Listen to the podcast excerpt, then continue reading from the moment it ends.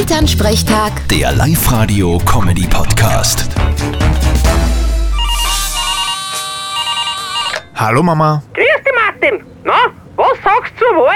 Ja, durchaus ein bisschen was Überraschendes dabei.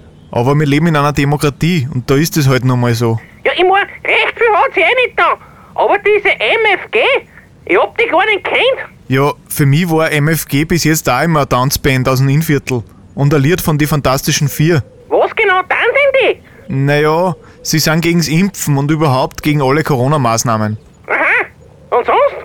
Keine Ahnung. Ich habe mich mit denen noch nicht so wirklich beschäftigt. Wie ist denn bei uns daheim eigentlich ausgegangen? Ja, eh wie allweil. Der Bürgermeister ist wieder Bürgermeister. Aber er war ja der einzige Kandidat.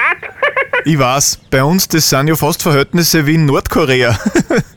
Und unsere neue Bürgerliste hat's die in Gemeinderat geschafft. ja, stell dir vor, die sind sogar Zweiter geworden. Ein Wahnsinn. Ja, jetzt haben sie sechs Jahre Zeit, dass sie mal unter die Leute ankommen und dass sie irgendwer kennt. Das war halt ja eh ganz einfach. Die müssten einfach einmal der Musi bei einem Frühschoppen einen Doppelliter zahlen. Und dann kennt's ja jeder. Ja, war das so leicht. Aber ich sag das, ich bin froh, dass die Wahl um ist. Ja, ich ja. Jetzt kann endlich der nächste Lockdown kommen. Was? Scherz. Vierte Mama. Bitte, Martin. Elternsprechtag. Der Live-Radio-Comedy-Podcast.